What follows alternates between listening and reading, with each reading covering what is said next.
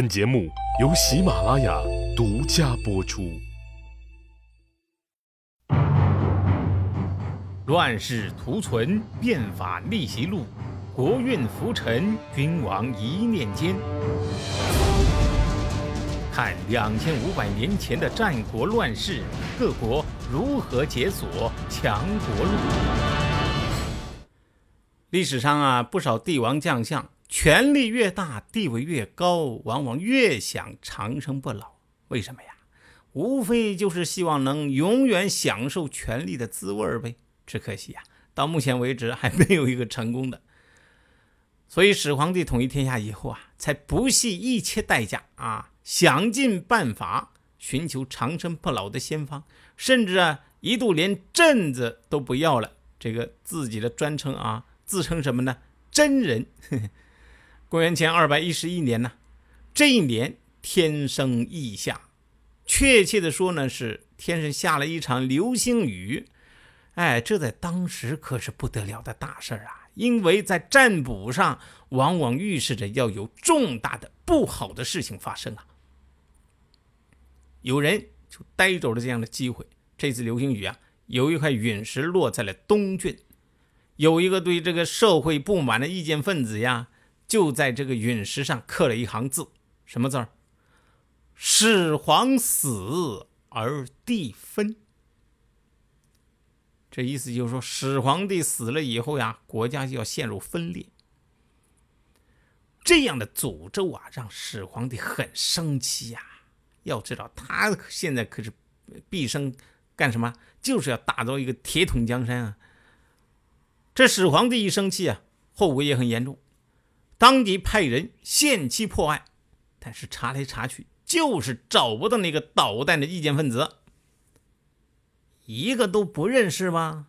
好啊，本着宁可错杀一千，不可放过一个的原则，凡是住在附近的人呢，都给拉了出去砍头。那块作为罪证的石头啊，嘿嘿，因为上面有不宜公开的内容。也被烧成了灰，等于是四零四了啊！始皇帝创造了这个消灭意见分子的套路啊，到了二十世纪的时候，终于走出了国界，出口到哪儿了呢？伊拉克。一九八二年，萨达姆视察一个叫杜贾尔村的什叶派村庄，但是呢，却遭遇几位什叶派青年的刺杀。虽然这萨达姆没受什么大伤，哎，但是。恼羞成怒的他，还是喊来了坦克，把这个杜加尔村呢推成了平地。村民们呢是不分男女老幼，杀得精光。你发现没有？专制独裁的暴君呢，做事都是一样的。这一旦上了手啊，就停不下来。好了，人杀光了，石头也被挫骨扬灰了，但是这个谶言呢，却像病毒一样流传开了。始皇帝没办法了，你总不能把全国的人都杀光吧？而且呀，这个谶言最后啊，竟然成了真。第二年，始皇帝啊，像往常一样出去巡游他的江山。这一次呀，他带了这么几个人：左丞相李斯，中车府令赵高。中车府令是个什么官啊？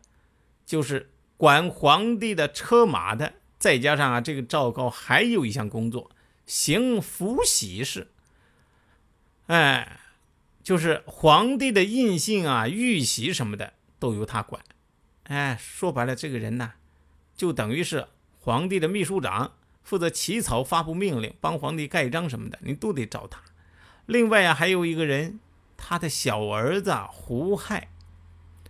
始皇帝啊，有二十多个儿子，为啥带这个小儿子呢？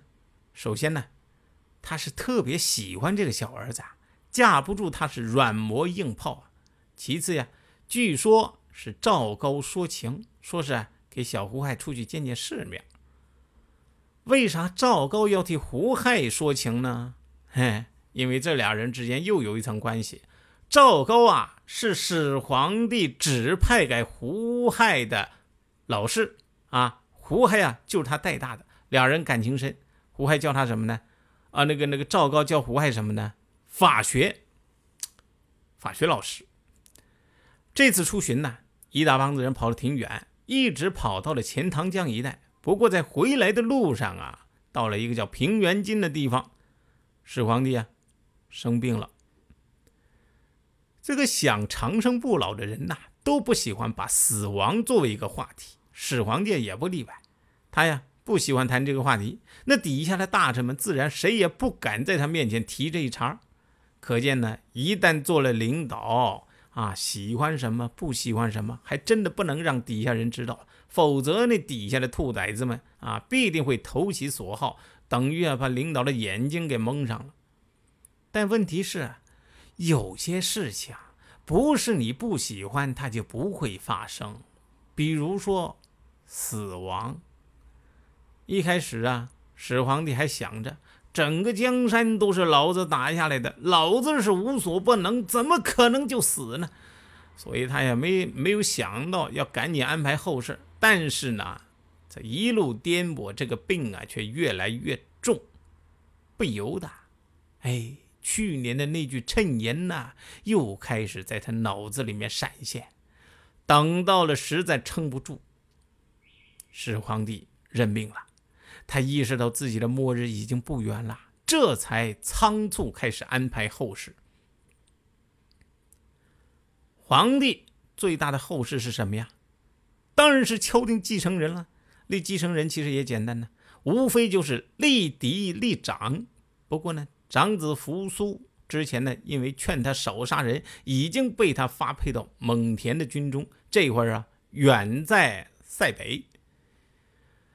于是他赶紧把自自己的那个秘书长赵高喊过来，说：“你赶紧给起草诏书啊，送给那个扶苏，就说他他他他老子我快死了，让这小子赶紧回咸阳主持我的后事啊。”这意思呀，很明显，这就是要把这个江山呐传给扶苏了。圣旨。写好了，章也盖了，但是赵高啊，却留了个心眼儿。他呀，把这份诏书悄悄扣下来了，没发出去。赵高是什么人？他怎么有这么大的胆子，敢把皇帝的圣旨给扣下来呢？有关这个赵高的身世啊，至今还是个谜。有人说他出身卑贱，母亲呢还受过刑，生活在隐宫里边，终日不和外面打交道。有人说呀，他出身是赵国的公子，还有人说他是秦国的王族，嬴姓赵氏，跟始皇帝是一样的。到底啊，甚至他到底是不是一个被阉割了的宦官，也有不同的说法。有说他是身为赵国公子，为了报秦国的灭赵之仇，不惜自宫啊，啊，跟那个东方不败一样。然后呢，到秦宫里边去。还有人说啊，本身他就是天阉，什么天阉，就是天生就没那玩意儿。反正呢，这小子的身世啊，到处都是谜，他自己可能都搞不清自个儿是从哪儿来的。但是有一点比较确定，这个人呐。是一个名气很大的书法家呀。当年这个始皇帝推行书同文，就是在全国呀统一文字。你统一文字就需要有范字啊。当时就让李斯、赵高，还有一位太史令胡无忌，分别写了一篇作品，作为规范字帖，供全天下人的学习。你想想，那字儿要写的不好，那始皇也不可能让他来起草这个诏书啊。此外呢，赵高啊还有一个特长，他呀是个法律专家，对秦法研究很深，而且能言善辩。也正因为如此呢，他得到了始皇帝的赏识，不仅呢对他委以重任，而且呢还安排他做这个胡亥的老师，专门教胡亥法学课程。那么赵高为什么要扣下始皇帝的诏书？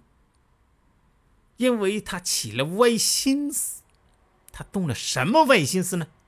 且听下回分解。谁按下了礼崩乐坏的启动键？哪些小弟逆袭成带头大哥？哪些大哥被带进了坑？又有多少君王魂断强国路？西哥从《资治通鉴》《战国策》《史记》中筛出战国大事件，为您剖析国运密码，轻松理清战国乱史。